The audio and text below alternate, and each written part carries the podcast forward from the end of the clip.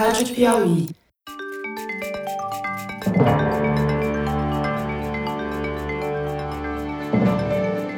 Opa! Eu sou José Roberto de Toledo e este é o Luz no Fim da Quarentena, uma coprodução da revista Piauí com a Rádio Novelo.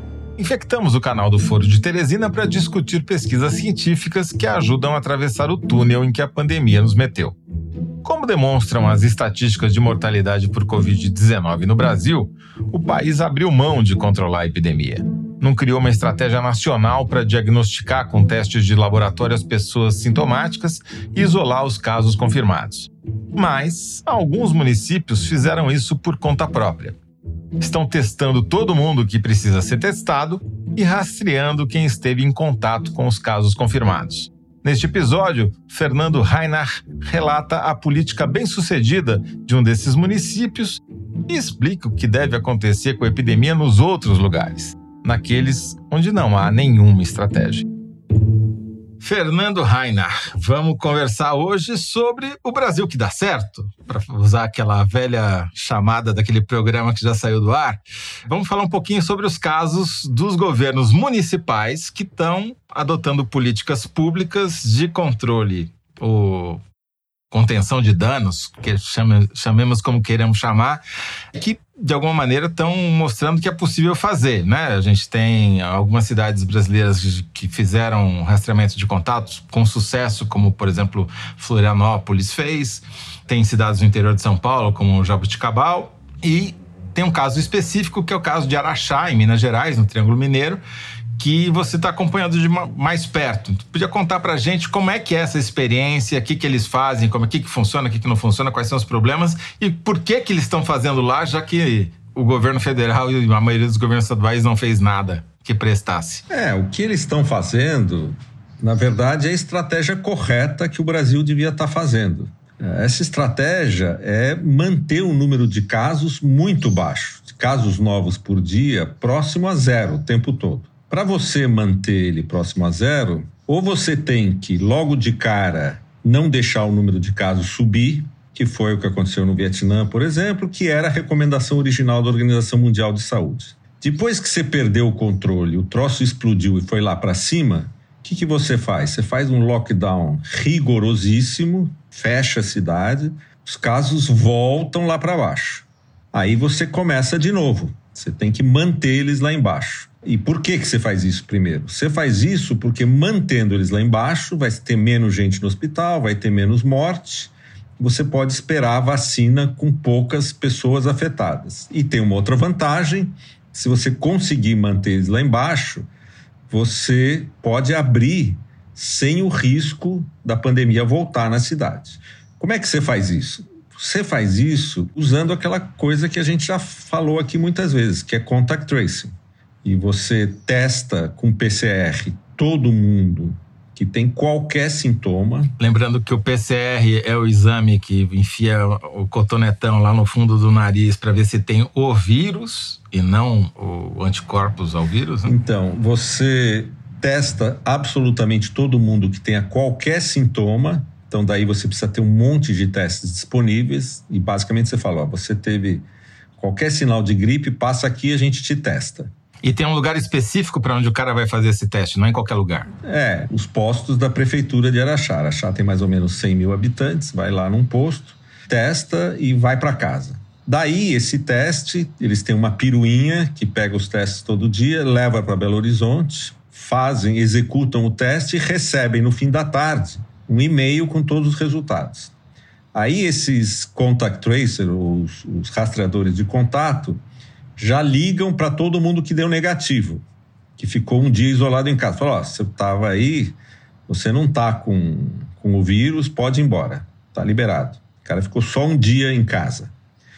Os outros que deu positivo, você fala: ó, positivou, você vai ter que ficar em casa 14 dias.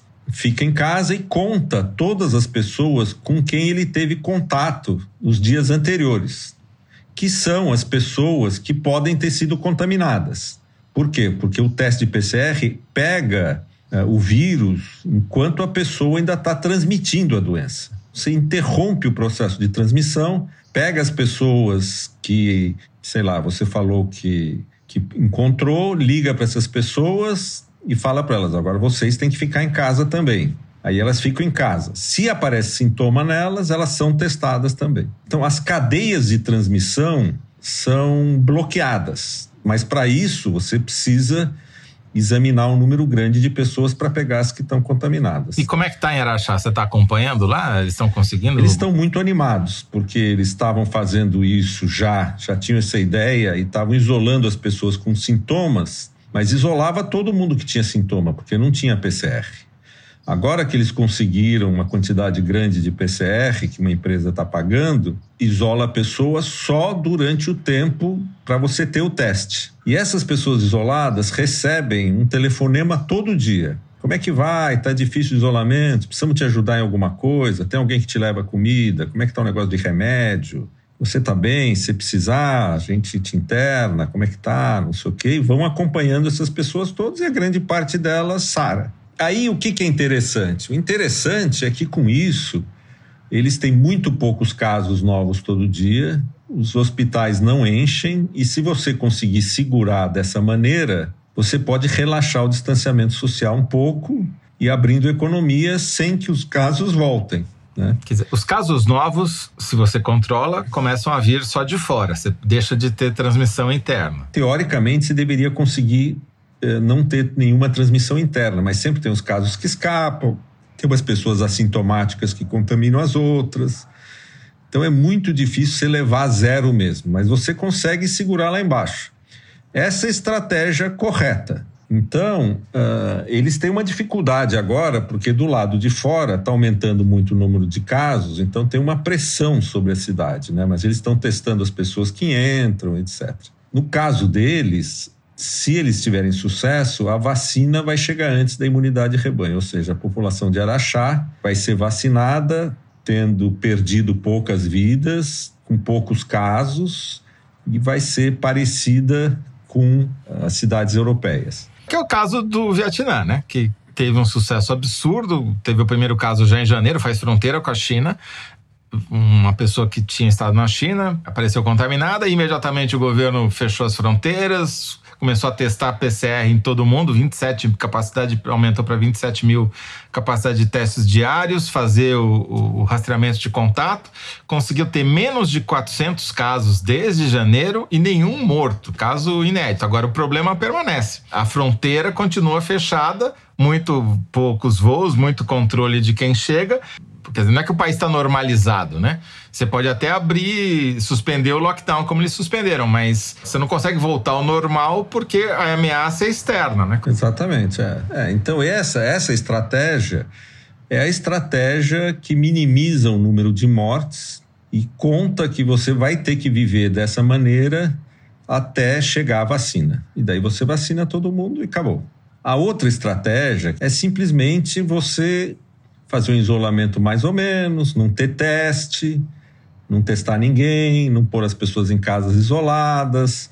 Quando começa a aumentar o número de casos, você fecha os bares, diminui, você abre de novo e vai administrando um número alto de casos novos todos os dias. E esse número alto de casos novos todo dia vai se somando, as pessoas vão ficando imunizadas, e quanto maior for o número de casos todo dia, mais cedo você vai chegar na imunidade de rebanho. Vamos lembrar que a vacinação, o objetivo final da vacinação é chegar na imunidade do rebanho, certo? Ou da população. Na verdade, toda a pandemia só acaba com o rebanho imunizado. O rebanho pode ser imunizado de duas maneiras: pegando a doença ou sendo vacinado.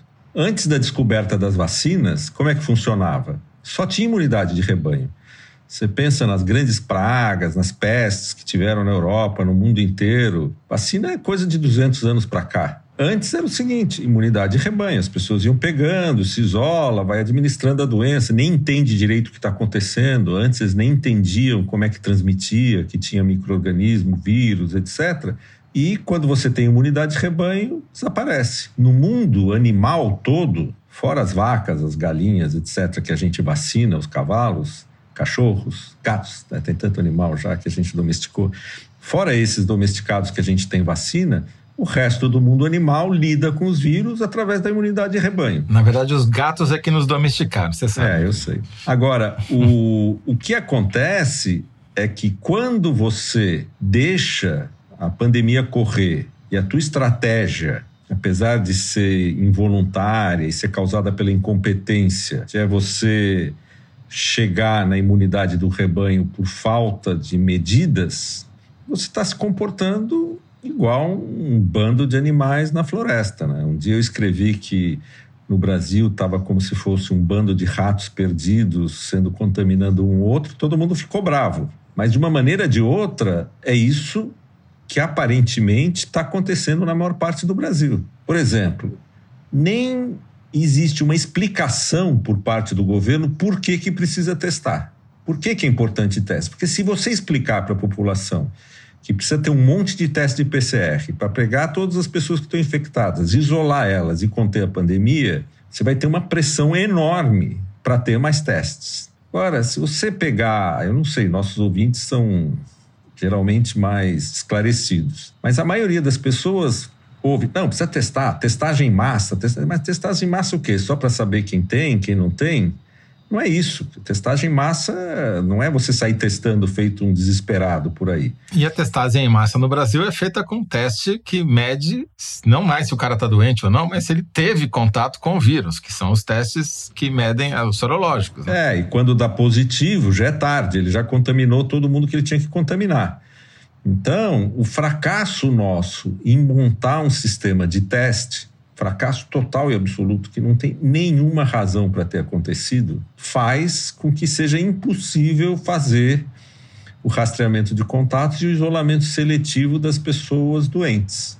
Ou seja, nós abrimos mão de controlar a doença. Nós abrimos mão. Tirando essas poucas cidades que estão fazendo por conta própria e estão se isolando do resto do Brasil, de alguma Exatamente. maneira. Exatamente. Então, na hora que você abre mão de fazer a coisa direito, o resultado é que você tem uma não estratégia. E essa não estratégia é chegar na imunidade de rebanho. E as pessoas ficam bravas quando a gente fala isso, mas elas têm que entender é. que essa. A gente não deseja, né? A gente critica. Fala, tá chegando a imunidade de rebanho porque a gente não fez nada, a gente foi muito incompetente. Exatamente, é. as pessoas têm que entender isso, né? E a gente nem sabe se está chegando ou não, se não está, porque o instrumento que a gente tem de medição, a gente já falou aqui N vezes, ele é falho, as pesquisas não são é, conduzidas em todos os lugares, enfim, tem um, um, monte de problemas. A gente não sabe exatamente, o nosso termômetro é muito impreciso. É, e na, na maior parte do Brasil você não sabe o nível de pessoas que já estão imunizados e você não sabe a que nível você tem que chegar para ter imunidade de rebanho. Você não sabe nem onde você está, nem aonde você tem que chegar. E você sabe que você não está se preparando para esperar a vacina de uma maneira civilizada. Está deixando as pessoas se contaminarem. As coisas estão correndo livre, leve e solta. O brasileiro devia ficar um pouco, talvez, preocupado quando uma empresa estrangeira, chinesa, alemã, vem querer testar aqui, né? é o pior sinal possível. Não, vamos testar lá no Brasil, que lá tá uma pandemia desgraçada, tá tudo solto, vai ser mais rápido, porque os caras não têm controle nenhum. É isso que os caras estão dizendo.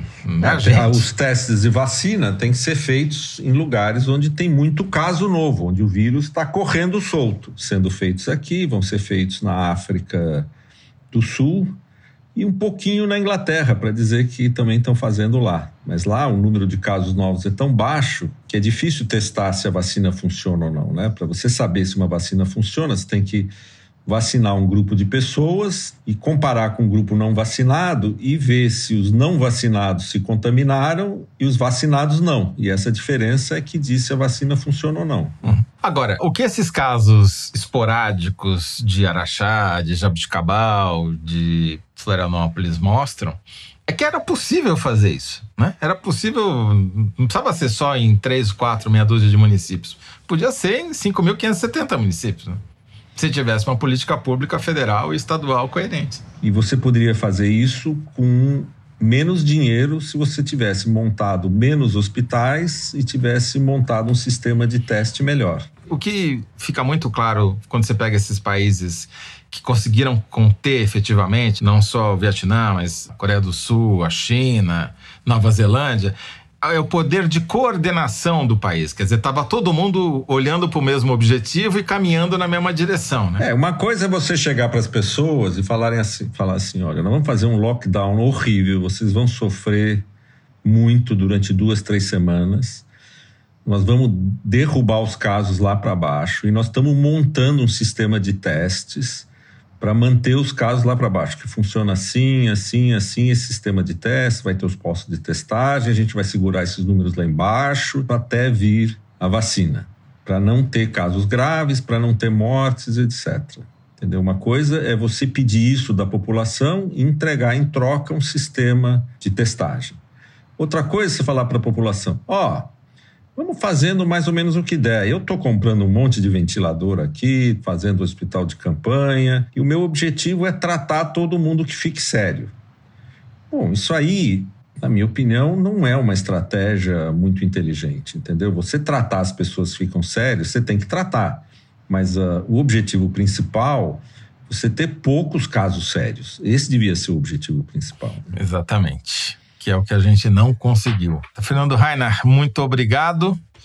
Voltamos depois, quem sabe, com mais luz no fim da quarentena, se a gente achar. Tá bom, combinado. Um abraço, Toledo. Até logo. Este foi Fernando Rainer, professor titular de Bioquímica da Universidade de São Paulo e cientista residente do nosso podcast. Luz no Fim da Quarentena é uma coprodução da revista Piauí com a Rádio Novelo. A coordenação e edição são da Paula Scarpim, da Evelyn Argenta e do Vitor Hugo Brandalize. Este episódio teve edição de Clara Relstad. A identidade sonora é da Mari Romano. Quem finaliza o programa é o João Jabassi e a coordenação digital é da Kelly Moraes. Yasmin Santos e Emily Almeida fazem a distribuição nos tocadores e nas redes sociais. A identidade visual é da Paula Cardoso e o Motion Graphics é da Renata Buono. Eu sou José Roberto de Toledo. Até o próximo episódio. Tchau!